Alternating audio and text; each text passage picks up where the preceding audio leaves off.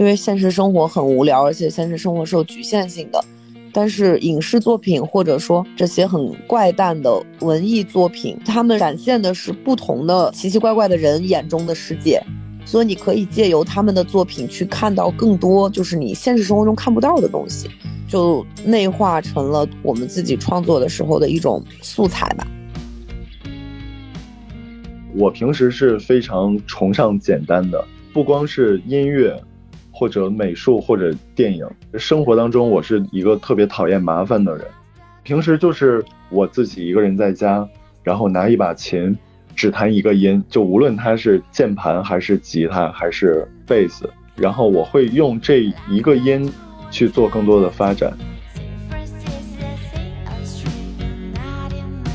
我们这套词 是一个一年级英语的水平，但是我们两个的共同的想法就是做减法，编曲也好。旋律也好，词也好，如果我们能够在一年级的这个水平的基础上，还能够发展成不一样的东西，那我觉得这个事情其实也蛮酷的。所以在那个阶段，它衍生出了很多实验音乐，然后噪音各种风格的，非常另类的，或者说它的歌词的深度和广度非常的宽广的，没有任何限制，不会自我审查的东西，是在那个阶段出现的。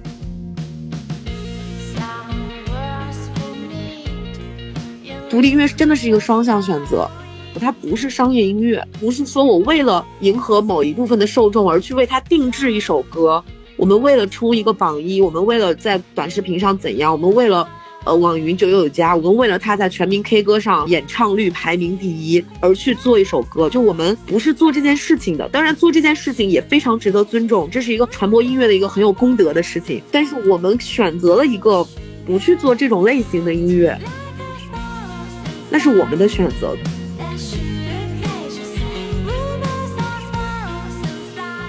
大家好，欢迎收听《问题青年》，我是今天的主播露露。今天我们特别开心，可以请到八仙饭店来跟我们一起聊天。八仙饭店最早被人熟知，可能是因为他们《吞吐》这首歌在爱情神话中被用作了插曲。最近，他们也是因为月下受到了更多的关注。其实我们始终比较好奇的是，在比如说综艺和影视之外，八仙饭店是一支什么样的乐队？我们也知道，八仙饭店可能成立三年以来，它经历过疫情，他们《极乐大厦》揭幕这张专辑的发布，还有成为电影插曲，然后又到现在参加月下，可能有非常多不同的阶段。我们相信，可能这三年里面有很多在我们能够看到的这些可能现实中露出的一些场面之外，他们可能有更加多想要表达的瞬间跟细节，以及他们的经历和创作是什么样的。希望就是可以更加完整的了解和呈现八仙饭店不同的切面。今天跟我一起录制这期播客的是八仙饭店的主唱王帆、贝斯手和制作人严明琛，两位可以先给大家打个招呼。Hello，大家好，我们是八仙饭店，我是八仙饭店的主唱王帆。Hello，大家好，我是八仙饭店的制作人严明琛。在你们的简介里面，其实通常会写到说八仙饭店是一支在北京的独立摇滚乐队，然后有写到你们迷恋的是车库音乐、东方迷幻、老式布鲁斯和灵魂舞曲。其实我也挺好奇，你们自己会怎么介绍八仙饭店？其实我们就是一支独立摇滚乐队，也没有特别明确的风格标签，因为我们还是觉得希望能够形成我们自己的一种风格。然后我们是一支好听的乐队。其实我是在就是《爱情神话》播出之前就有听到八仙的音乐。我记得当时我是看见了一场就是拼盘演出的海报，其中就有八仙，然后我就主动去搜了你们歌来听。可能两年前那个时候，我会感觉，在我听了很多市场上非常类似的乐队之后，你们的歌就会给我一种耳目一新的感觉。后面我看《爱情神话》的时候，然后听到这首歌，当时就会有一种感觉，呃，我的世界线收束了的感觉。在采访之前，我也去做了一些功课，但是目前感觉能找到资料还是特别少，所以也想问问你们乐队成立之初，大家是怎么聚到一起的？然后什么契机让大家一起开始做乐队？这个让严明琛来说吧。刚睡醒就 Q 我，就是之前我跟王帆有一个共同好友，通过他认识，然后我们就决定一块儿做第一张专辑，然后当时可能也没有想太多。就是想做一张我们都觉得好听的专辑，对我们有一个共同的好朋友，然后当时我们三个是一起在一个酒馆里边聊到了组乐队的事情，然后就问严明琛说愿不愿意一起玩儿。然后当时可能大家也都喝了一点酒，就很爽快的答应了。虽然说第二天起来之后可能也稍微呃犹豫了一下，但是因为当时已经做出了一首歌的小样，然后那首歌就是《吞吐》嘛。然后当时严明生听了这首歌的 demo 之后，就还是很喜欢，就觉得还挺不一样的。他愿意在里边加入更多他的一些想法什么的。后来就直接开始做专辑了，没有演出，也没有排练，就直接开始录音了。那你们当时对对方有什么样的了解吗？其实就是在慢慢建立了解，因为我们认识的时候，其实就是就相当于我们一认识，然后我们就开始组乐队了，是在工作的过程里边，然后慢慢慢慢大家就互相了解什么的，互相磨合。当时大家是不是还有在做各自的正职工作呀？对我们很长一段时间都不是全职，其实现在不能说完全是全职吧，就是我们可能也是因为比赛。时间协调不开，暂时把手头的工作先放下了。但实际上，我们还是没有说就是特别希望完完全全把乐队当成你生活的全部的这样来做。这个是出于什么样的考虑呢？我们可能觉得乐队这个东西还我们挺珍视它的吧，然后我们就不希望让它去承担太多生存方面的东西。我们希望它是轻松一点的，或者说是。就是我很喜欢一个东西，但是我就不希望我让这个东西去承载太多的压力，然后我希望它是一个很轻盈的一个存在，就是拿得起放得下的那样的一个东西。嗯嗯，明白。其实你们有在节目里介绍自己说是一个东方迷幻色彩的乐队，然后你们为什么想要做一个有东方迷幻色彩的乐队呢？我想要更加明确的是，在你们的想法里面，它是一种什么样的氛围？实际上，这个“东方迷幻”这四个字，它是最开始是出现在我们那个简介里边，是一个形容词，它是说我们各自喜欢什么什么样的风格，而不是说我们是一支东方迷幻色彩的乐队。可能有一些人会误解，但是因为可能受到节目它宣传或者一系列的因素，它可能必须要给你们有一个区分于其他乐队的分类，或者说它可能。没有办法，他必须要去给你一个小小的标签。那我们就是说，那 OK，那可以来形容我们是一支带有东方迷幻色彩的乐队。就它只是一个形容词，我们可能只是有这样的色彩，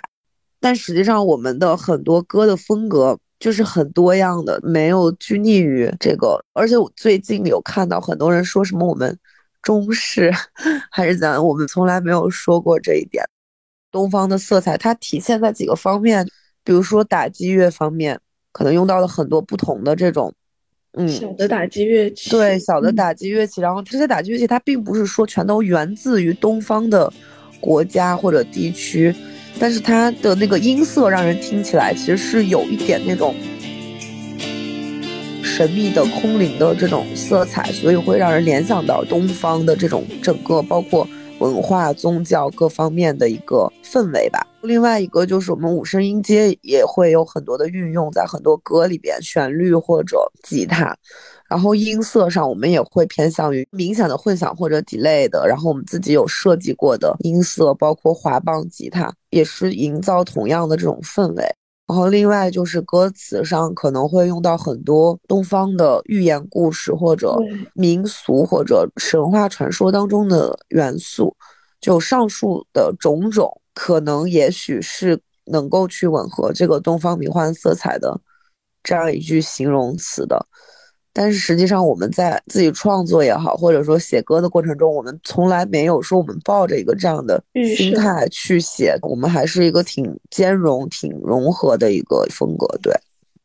就是我们的音乐上可能会有一些来自我们这个不同的一些想法，比如说一些打击乐器，或者说我们可能会用吉他去模拟做一些合成器的内容。比如说我们有一首歌叫《迷津》，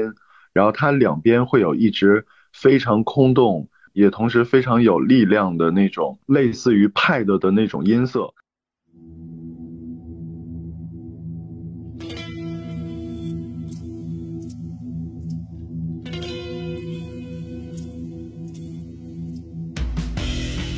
其实那个当时是用吉他效果器做出来，用吉他弹出来的。然后我们会以五声音阶为基底去展开一个发展，可能会用一些比较怪诞的半音去营造一些迷幻的氛围吧。所以这个东方迷幻色彩这个标签来说的话，就是可能是我们第一张迷你专辑比较突出。比如说我们用很多偏东方的这种打击乐器。然后营造这种迷幻的氛围，但是我们的风格其实还是不是说固有的，我们也在不断的探索。嗯，我自己听下来也会感觉，其实八仙是一支就是非常多元，然后也尝试各种不同元素在音乐里的应用的一个乐队。然后呢，我感觉可能所谓的这个东方的标签，它是一个比较泛化的一个。嗯，然后正好我们聊到就是嗯这张专辑嘛，然后我们也想说聊聊看《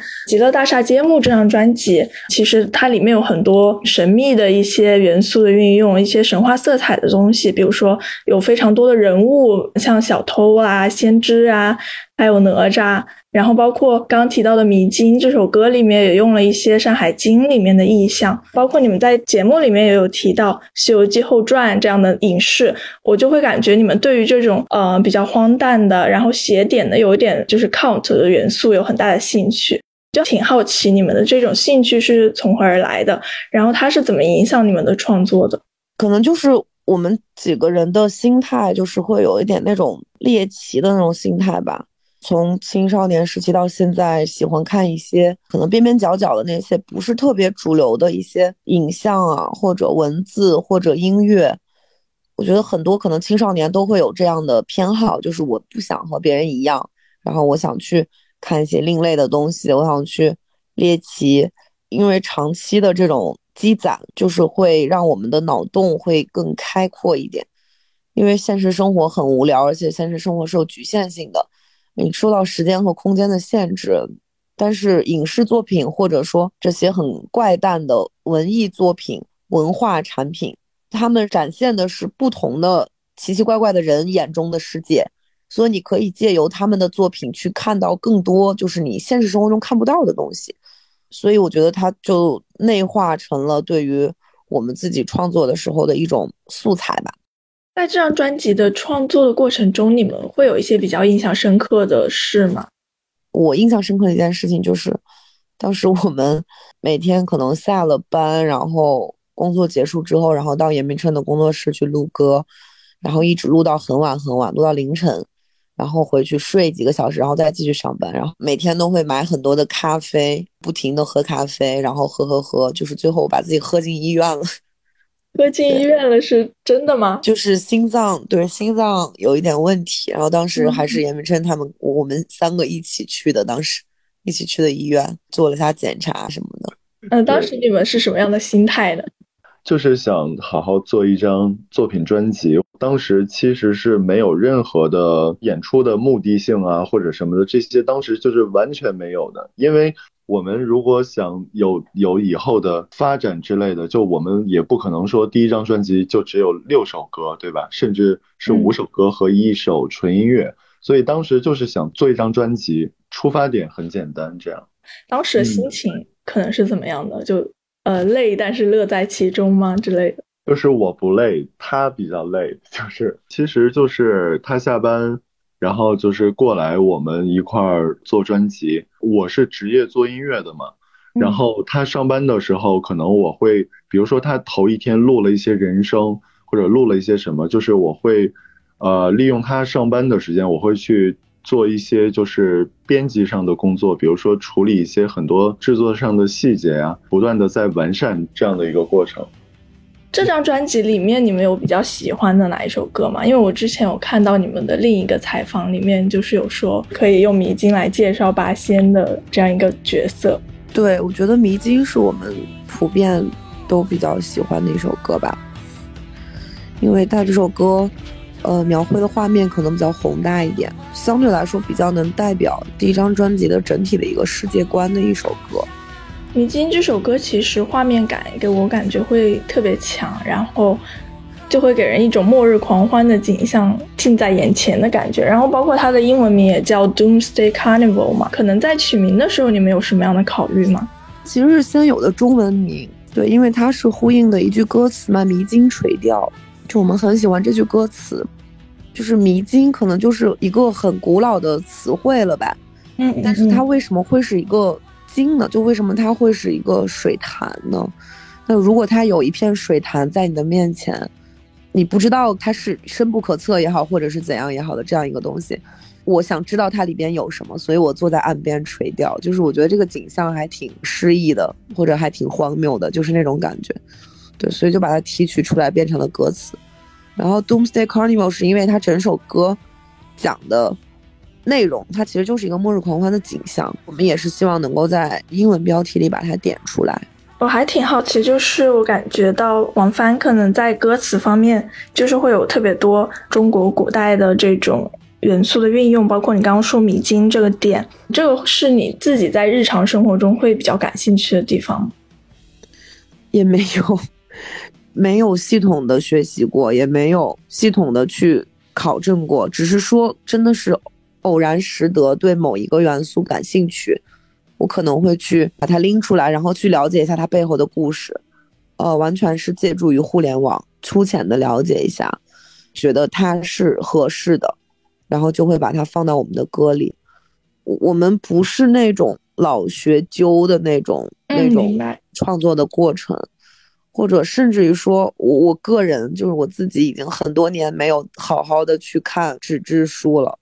我觉得这一点还挺惭愧的，只能这么说，感谢互联网还能够让我们有一点点接近于知识和文化的机会。对，刚刚也提到风格这个事情，我会感觉八仙的音乐，嗯，它其实融合了很多。不同的元素跟风格吧，包括我觉得你们也有一些车库摇滚的基底，但是同时通过可能混响呀、合成器呀、人声和打击乐又增加了一些迷幻的色彩。然后还挺想问问你们，可能受到了哪些乐队或者音乐人的影响，然后想要做这种风格的音乐。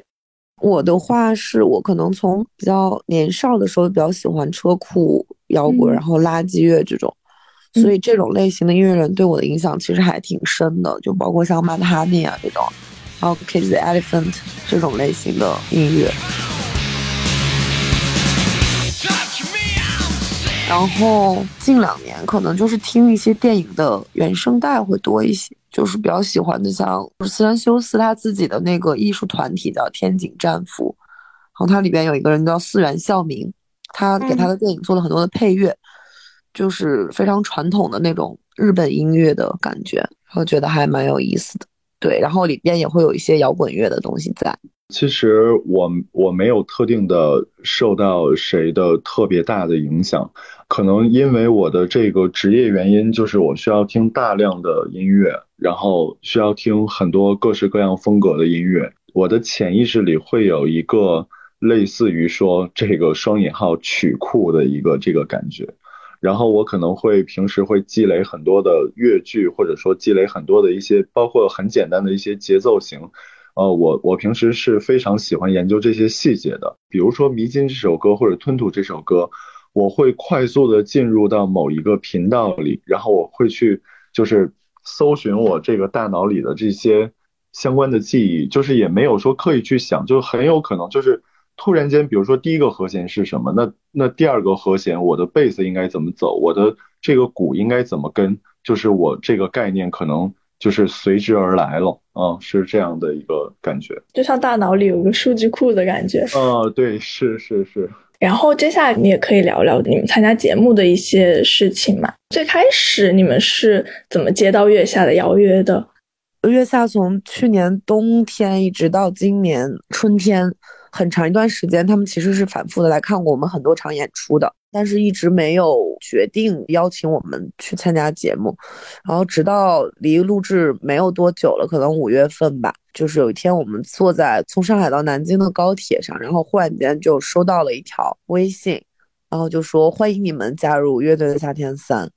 后我们当时就觉得还挺懵的，还小小的焦虑了一下。嗯，具体是为什么焦虑呢？可能我们想的比较复杂了，就可能会觉得我们一个新的乐队，然后我们能不能去胜任这样一个很专业的舞台，或者会不会说我们现在自己在慢慢往上往前走的这个路上，然后因为没有在月下上表现好，反而会让我们就是收获一些不好的评价什么？我我们可能就是本身也是会比较稍微悲观一点的那种吧，不会像有一些人他可能觉得哦这个机会非常好，然后我们就冲冲冲什么的。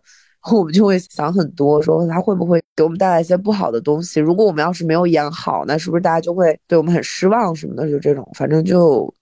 纠结了一下吧，最后还是决定参加了，因为还是觉得想珍惜一下这个机会。其实这一周就是改编赛的这一期节目，就是你们选了张雨生的《单身旅记》这首歌。当时选歌的时候，最终为什么就是选了这首歌？然后它的里面可能哪些元素对你们来说是比较有吸引力的？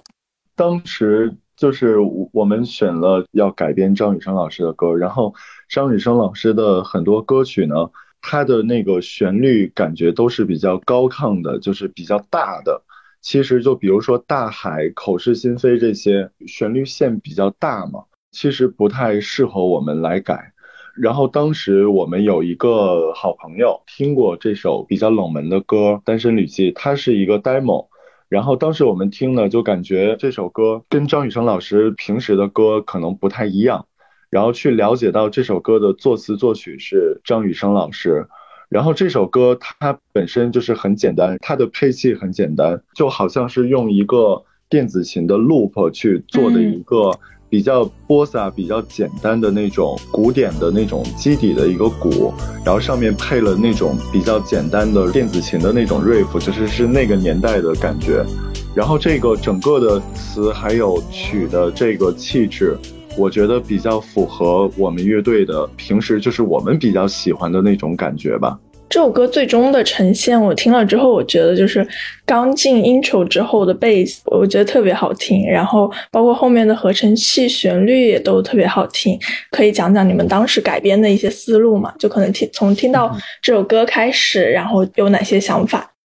当时拿到这首歌呢，改编的时候，因为。其实我小的时候，我父母是非常喜欢张雨生的。然后呢，我也没有说特别受张雨生老师的音乐的影响。但是小的时候，他的很多歌我都听过。就比如说，他有一首歌叫《带我去月球》，前面就有一个类似于说带着这种探索的，或者说带着甚至带着一点这种未来感觉的呃 percussion 嘛，就是那种打击乐。那首歌上来就是那种打击乐。那首歌我的印象特别深刻，然后当时编这首歌的时候呢，我对于这首歌的理解，它是带着疑惑出发的这种感觉，所以上来会有一段比较悬疑色彩或者说比较矛盾色彩的这种合成器，然后加上这种 percussion，用一段这种 bass line 引出来这个前奏，我当时肯定就是说作为这首歌的编曲吧，或多或少会考虑到这首歌的旋律跟我们的。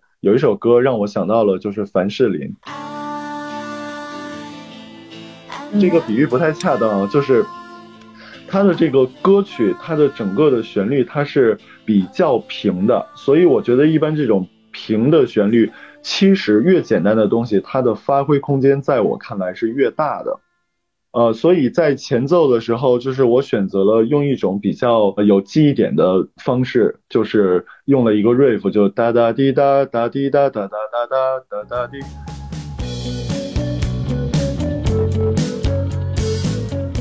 就就是用了一个这种去带入这首歌的编曲当中，也去设计了很多层次吧，包括这首歌。很有亮点的人声的这个和声是我编写，王帆来演唱的。它中间会有纠结，会有矛盾。然后在这首歌的这个尾奏呢，编曲的时候我还想到了一个词，可能就是因为我平时我脑子里会有很多比较奇怪的一些想法，就当时我就说了一个词叫悲怆，因为它的那个。这首歌的吉他尾奏，当时写的是一个双声部的吉他，也是比较偏复古的。就是当年可能，比如说张国荣、Beyond 乐队，他们有很多歌，就是会有一些双吉他的同时进行的一个感觉。然后，当然这个当中的这两把吉他弹的这个各自的音呢，它会有重叠，会有开阔，也会有矛盾，就是那种非常紧张的那种感觉。就是时而宽，时而紧，时而宽，时而紧这样的一个色彩。然后在这首歌的最后的结尾部分呢，我当时也是萌生了一个这种比较奇怪的想法，因为可能我的情绪已经跟着这首歌到那儿了，突然间。就是问我们乐队的经理人，这个张雨生老师的这个生日是几月几号？我当时其实就抱着试试的心态，因为当时我在操作电脑嘛，一搜是一九六六年六月七号，然后当时我就排除了前面这个一跟九，就是六六年六月七号，那啦啦啦西就是这四个音，能不能在王帆最后？唱扣题的这一句人声之前，就是出现这四个音，作为对张雨生老师的一种致敬吧。所以我用了这四个音，然后引入了最后一段的人声，然后同时还配合了雨声。呃，这个事情就是张雨生老师他到底是不是在雨天出生的，就是无从考证，这个我不了解。但是张雨生嘛，呃，我就是结合。对张雨生老师的致敬，然后我做了这一段雨声。刚刚严明琛也有提到，就是比如说你们感觉平的旋律可以做的变动会更多，然后也更有意思。包括你们在之前那个一小时的即兴创作里面，也是用了简单的和弦嘛。在这个方面，你们会有就是比如说对于简单和弦的这种喜好，你们会有就是这方面的一些考虑吗？我平时是非常崇尚简单的。不光是音乐，或者美术，或者电影，生活当中我是一个特别讨厌麻烦的人。平时就是我自己一个人在家，然后拿一把琴，只弹一个音，就无论它是键盘还是吉他还是贝斯，然后我会用这一个音去做更多的发展。当时这个即兴改编的时候，其实就是我跟王帆想了一个动机。我当时我在脑海里就是大概花了十分钟的时间吧，就是我一个人蹲在了旁边，然后捂上我自己的耳朵，然后我自己在那儿哼，就是靠我这个脑袋的这个回音，然后我自己听我的这种声音，然后我自己在那儿哼。因为我要哼它的一些配器，我大概就是梳理了一个框架，大概就是说。用贝斯一个音，然后跟鼓一直在滚动，疯狂的在滚动，一直在滚动，然后设计出了段落和层次。然后我跟王帆先对了一下，我去跟鼓跟吉他，我们三个人去抠这些细节，就是在一些配器上的细节。然后王帆呢，就是去写这个词，然后包括优化它的这个旋律。然后我们就是分工很明确的，因为一个小时确实是很紧张的嘛。然后我们基本上差不多，其实实际上把这个整个的即兴的这个段落梳理出来，前半个小时就已经完成了。那么后半个小时我们都在彼此去抠细节，是大概是这样。当时很多评价就会说这首歌已经做出了就是三分之一首歌的感觉。我自己也是特别喜欢最后的部分，就是吉他跟贝斯有一种在对话的感觉。当时是怎么想到最后这个设计？真实一点说，可能就是刚刚提到的那种频道，我的这个数据库，我可能脑子里的内容太多了，但是我临时就是及时的去即兴的搜寻，我搜寻到了这一个趴，然后我就决定这样跟他去做这个趴。说的再通俗一点，可能我有一百个招，然后现在我临时因为着急。我突然想到了这个招，那我决定就用这个招了，就是不能犹豫，不能纠结。我还想问问王帆，就是在比如说你在写旋律和歌词的时候，就可能你们最终还是要合在一起嘛？然后你们的这种磨合是怎么样进行的？因为这首歌它就是和声进行非常的简单，就像那个 Polly 老师，他只有一个和弦，就是严明琛他当时在就是他蹲在那儿在想这个东西的时候，然后他说你过来，他说我想到了，你过来。然后他就直接哼了一段 bass line，然后我直接就在他这个 bass line 的基础上编了一段旋律。但是实际上这个贝斯和这个旋律都非常的简单，我们给出的东西都特别特别的简单。之后我就围绕着这段旋律，然后也是从自己的数据库里边去搜罗我能够想到的语汇，能够想到的意象，能够想到的表达方式。比较重要的一点是如何能够跟他这个小星星的词作的内容产生关联。我觉得这个是当时我们想的最多的东西。嗯，还是觉得所谓的即兴也好，所谓的现实创作也好，它就真的不是说你坐在地上凭空从这个宇宙的起源开始冥想的。它一定不是说从一一张白纸上去找东西的，你是找不到的。它一定是从你过去的所有的累积里边，所有就像严明春刚刚说的，他他有很多的招，那这个招其实就是我们的工具。我们听过的所有的东西，我们尝试过、练习过的所有的东西，从这个数据库里边去搜寻，能够去放在这个改编赛里面的这个工具。所以就是作词作曲也一样，然后他刚刚的这种吉他、贝斯、鼓的这种编曲、乐句都是一样的，其实就是简化做减法，从最简单的那个一条贝斯线开始，然后慢慢发展成后边的这些东西，而不是说一上来就把这个框架搞得非常的宏伟。就这样做加法，其实反而是我觉得效率是嗯不是很高的，对。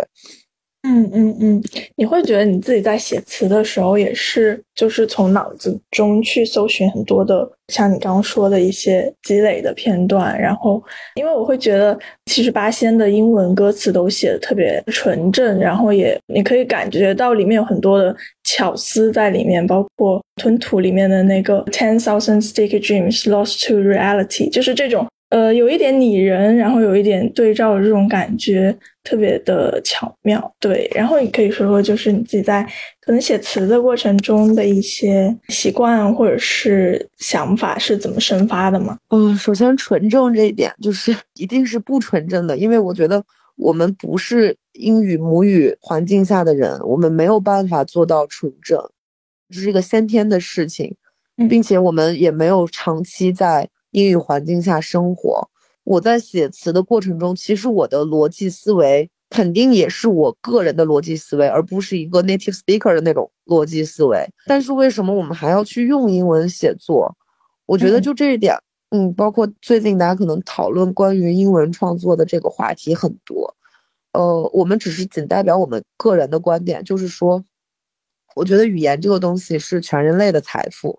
嗯，或者说它是。全人类都能够去有资格去运用的一个东西，不是说你是非英语国家的你就没有资格去使用英语了。就好像大卫鲍伊他也有尝试过写中文歌，呃，我们不管他的发音好不好，或者说觉得怎么样，但是我觉得这是种非常好的尝试。但是相比中文，可能英文它的呃泛用的这种广度会更加的广泛一点，而且很多不同的非英语国家的欧洲地区的人也好。或者说是这种，就是亚洲的很多国家的，他们其实都在用英语写作，我觉得这不是一个什么问题。然后我觉得，如果说你能够运用你本土的这种思路，在语法没有发生很大的问题的前提下，能够去传递你的意思，我觉得这个事情是完全 OK 的。就是否则，我觉得语言它就失去了它本身的意义，因为语言本身就是用来用的。他不能说，我只有成为了一个本土的 native speaker，我才有资格去用。我觉得这样就违背了语言的一种功能性，违背了语言的这种服务于人类的一种初衷吧。我是这么认为的啊，就是不一定对。然后我我们平时是会在，呃，比如说看到一些什么东西，或者说，呃，脑子里冒出一些什么东西，然后我会把这些东西意象也好，或者说一个词也好，或者说一个短语。或者是一句完整的话，我是会记到我手机的备忘录里的。有些是中文，有些是英文，但它是，呃，就是那种小小的素材，放到一个素材库里。所以就是当我每次，其实不光是即兴创作，就在我们每次想要去写一首新歌，或者想要去怎样的时候，我可能都会去翻一翻我的这个素材库。它就是这么多年来脑子里冒出来的所有的东西的一个集合。然后我可能都会去翻一翻这个素材库，然后看看这个素材库里面有哪些东西是可以发展成一个完整的歌词的，或者说有哪些东西是可以作为一个亮点补充到我们现有的歌词里边去的。所以这次的即兴其实也是在这个素材库里边，就是可能找到了一些意象，然后再去结合我们的这个主题，然后去嗯做了一些融合，然后在词的断句上就是会根据。我们刚刚说到的就是旋律的部分，然后再去做一些取舍。其实这个词非常简单，就这个词可能一年级的小朋友也可以写出来。就是我们这套词，就是一个一年级英语的水平。但是我们两个的共同的想法就是做减法，编曲也好，旋律也好，词也好。如果我们能够在一年级的这个水平的基础上，还能够发展一个很不一样的东西，那我觉得这个事情其实也蛮酷的。你们觉得简单对你们来说的意义是什么？追求简单的意义就是你有很多发挥的空间。我感觉其实语言是只是一种工具嘛，就是看你你们想要的东西跟哪一种语言是更加匹配的。对对对，是这样。可能从乐队成立到现在，然后可能你们不停的去创作啊，然后排练啊、演出这些过程中，你们会觉得你们最享受的部分是什么？或者说印象深刻，或者说比较快乐的瞬间，你觉得可能是什么时候？比较快乐的瞬间就是演完出，然后出去吃饭的时候，吃不同城市的当地的好吃的。呃，我我觉得这是我最开心的时时刻吧。嗯，有比较印象深刻的，比如说城市吗？我特别喜欢南京，南京还有上海、广州、深圳、昆明。嗯，王帆有补充吗？就比如说，你可能在做乐队的过程中，觉得最享受的这个部分是什么？一个是演完出，哦，前提是演演出演的很好，就是 没有没有什么太大的问题。然后另外一个就可能是我们做新歌吧，做出来一首新歌的那个瞬间，就觉得还就是很踏实。我觉得做歌这个事情挺踏实的。嗯，可以举个例子吗？每次做歌的时候，尤其是在你有很多别的乱七八糟的事情找你，或者说有一些别的事情有宣传啊，或者说什么演出啊，就是很多旁支的事情在同时发生的时候，但是在这种情况下。你重新去坐在电脑前，然后去去写歌，或者说去编曲，或者怎样，我们一块去录东西，就是你会觉得做歌这个事情它特别的纯粹。作为对可能对你们个人来说，你们觉得有什么影响？它有让你们发生什么样的变化吗？因为我们几个也都是从上学的时候就开始在做音乐了，所以其实它是算是比较贯穿我们成长过程的一件事情吧。它不是突然发生的，可能中间大家断断续续会有一段时间，不再去做乐队这种形式的东西了。但是可能你还是会在关注音乐，或者说你在去听歌，或者自己去做一些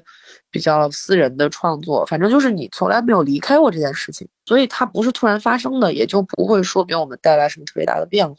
正好说到，可能这件事情对你们来说是一个贯穿可能人生中很长一段时间的事情。就比如说，我们最近会感觉到，可能像我这样的人，或者是像很多如今的一些乐迷的朋友，会感觉说啊，今天好像并不是可能一个国内乐队发展的特别好的时候。它相比于过去那种九十年代或者千禧年的时候那种独立的地下音乐的场景来说。就没有我们所向往的那种可能很纯粹的感觉，但是现在当然有现在好处，比如说现在更加多元，有更多的空间去做这些事情，所以我还挺想问说，从你们自身的经历来说，就是从从你们小时候到今天，你们会怎么看待就是现在跟过去的这种独立音乐场景啊，或者说是音乐环境的这种变化？我并不觉得今天的音乐会比九十年代的更多元。可能九十年代或者千禧年之后是更多元的，他的音乐风格是多元的，那他的受众群体可能并没有像今天这么广泛，但正是因为他的受众群体没有像今天这么广泛，所以才造就了他在那个时候可以肆意的去多元，因为他的受众群体的包容度非常之高，可能就是喜欢摇滚乐的人，他真的就是说。我什么都可以接受，我不去在乎你的旋律性好不好，我不去在乎你这个东西能不能跟跟着你一起大合唱，或者能不能好蹦，就是他们不在乎这些，他们就是他们的心态，也许我我我妄自揣测，也许有点像我们小的时候去看这种猎奇的电影也好看这种不一样的另类的，比如说书籍呀，然后听这种另类的音乐。可能他们的那个心态跟我们当时的那个是有点像了，也就是说，我可以接受一切另类的东西，我可以接受一切打破常规的东西，我不在乎它是不是好蹦，我不在乎它是不是能够引起我的特别强烈的共鸣，或者我也不在乎它是不是能够大合唱，但是我只希望我看到的东西是不一样的。可能在这样一种环境下，就是你的多元是可以无限的发散的。所以在那个阶段，它衍生出了很多实验音乐，然后噪音各种风格的，非常另类的，或者说它的歌词的深度和广度非常的宽广的，没有任何限制，不会自我审查的东西，是在那个阶段出现的。但是你现在反观我们现在，可能受众真的很多，就是千千万万甚至上亿的人，他都开始听所谓的独立音乐了。所谓的独立音乐，但是呢，你会发现大家的包容程度似乎是没有那么高了。大家反而会因为一些可能在当年看上去很寻常的东西，现在反而会激起大家的一些不适。就比如说我们刚刚提到的英文歌词也好，可能这个东西放在那个年代就是天呐，大家都写英文歌词。对，所有的就是像我们之前在节目里说，像第二十二、东北京他们的这些乐队全都在写英文歌词，而且甚至都是说，就是因为第二十二他们一群老外在做的 party，所有的活动都是他们一帮老外在做，而且。很多观众也都是老外，但是他们就是听着台上那帮年轻的中国孩子在唱英文歌，大家都听得特别开心，而且大家都觉得这些乐队非常棒，然后是要去运作他们，是要去帮他们做巡演，甚至帮他们做海外巡演的。这是一帮老外在做的事情，老外都不觉得中国人唱英文歌有什么问题，并且是去帮助他们再去实现很多的事情。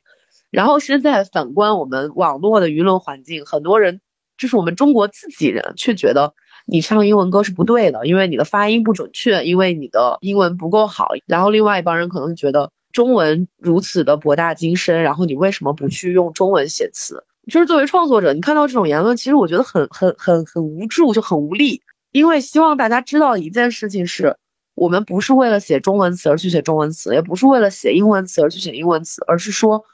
我们的旋律和歌词其实很多时候它是在同一时间一起出现的，它在出现的那一瞬间，它在配合这个旋律的时候，它自然而然就会有一个语感，而那个语感它有的时候是匹配到中文词的，然后有的时候是直接匹配到英文词的，所以我们就会借助着当时他在出现那个瞬间的语感去发展他的这个语料库。而不是说我为了写中文而去写中文，或者我为了写英文而去写英文。我们其实是有中文歌的，但是这个中文歌也是在因为它出现的那个瞬间，它匹配到的语感是中文，我们才去尊重当时的那个灵感，去发展成中文。同样，我们的英文歌也是同理，跟这个主观的语言选择没有任何的关系，就是我们只是在尊重自己当时灵感出现那一瞬间，你脑子里边的那个语料的范畴而已。就仅此而已，大家想的太复杂了。由此可见，我我还是保留我个人的观点。就我希望，可能现在的音乐有一些音乐，它可能就这种服务意识更强，可能说我要服务于现场观众，我要服务于比较流行化，是不是耳熟能详？或者说我甚至要服务于一些短视频平台的传播，我要做一个九九九加，然后我一定要做一个热单，就是这种。但是他套了一个摇滚乐或者套了一个乐队的套子在里边，就是这种，呃，就是反正我们也是很尊重的嘛，就是我觉得我们尊重一切的形式，它也是多元的一部分。但是我就是，嗯，还是觉得，如果我们选择了这种类型的音乐，我们还是希望，起码我们在创作层面上，我们能够包容一点。其实我自己作为听众也特别理解这种感受，就是就因为越来越多人在听所谓的独立音乐或者说摇滚这件事情，那可能大家的这种评价就会越来越不知道为什么的一种挑剔，就是很很怪的一些评论。我其实也挺矛盾的，就是一方面越来越多的人去关注到要问这个事情，其实是很好的，然后但是另外一方面，他可能也会。带来一些并不是特别理解和包容的声音，那么就是比如说你们的音乐被越来越多的人开始听到了，现在，然后那这件事情会不会给你们一些新的焦虑呢？不会，这个应该是一个对我们而言特别开心、特别荣幸的事儿，我我们是没有什么焦虑感的啊。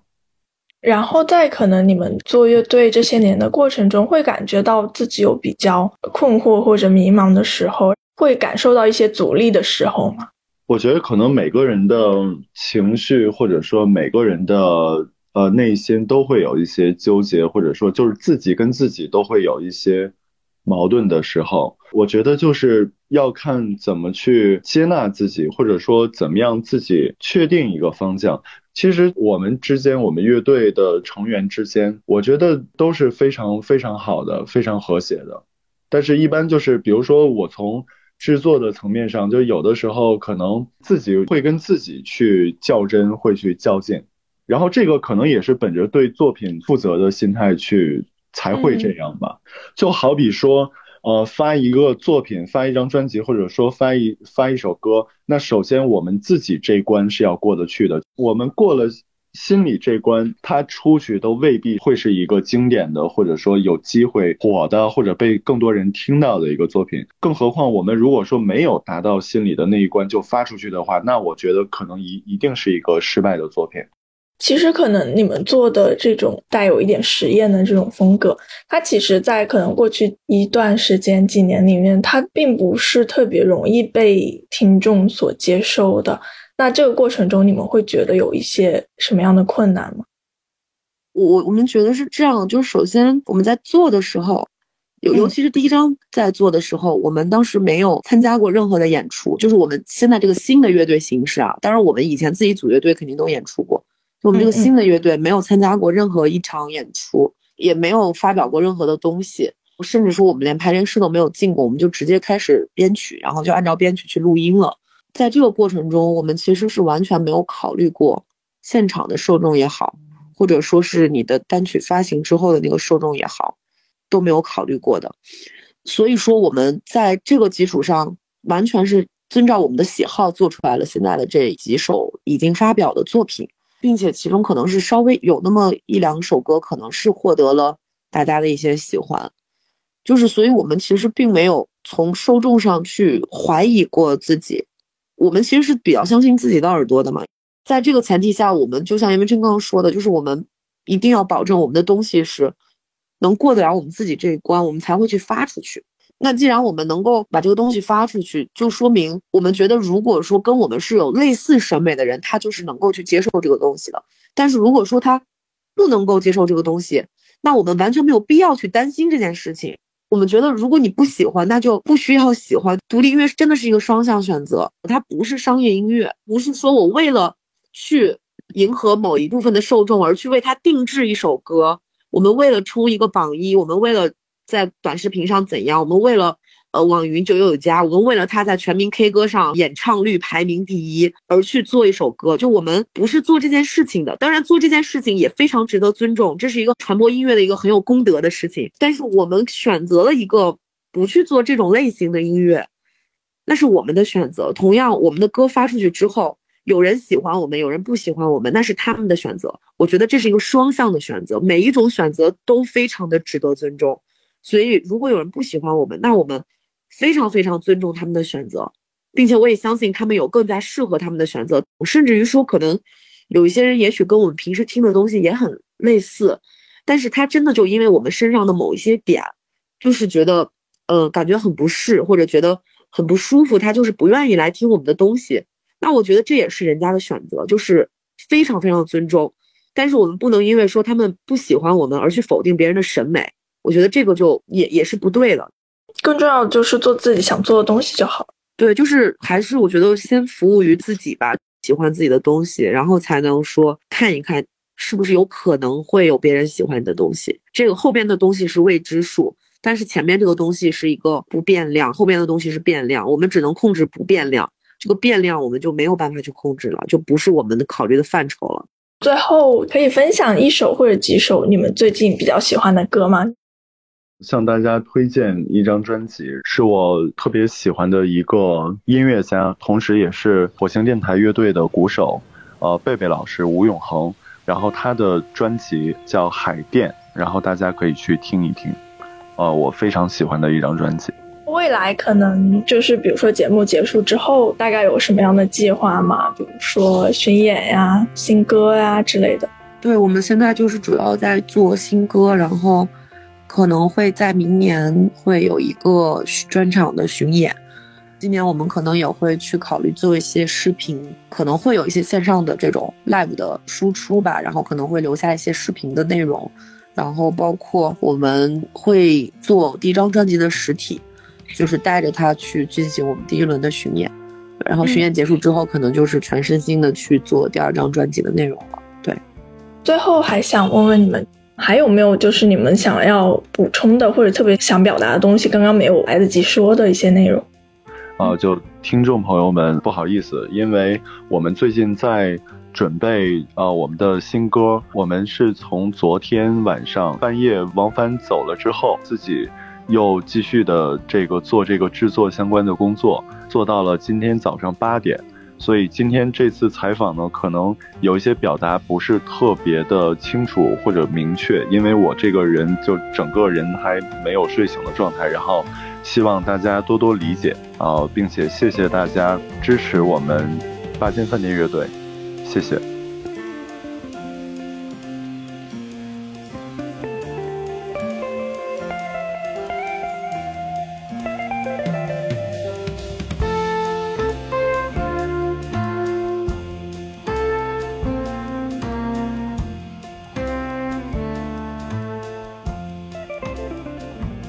谢大家收听《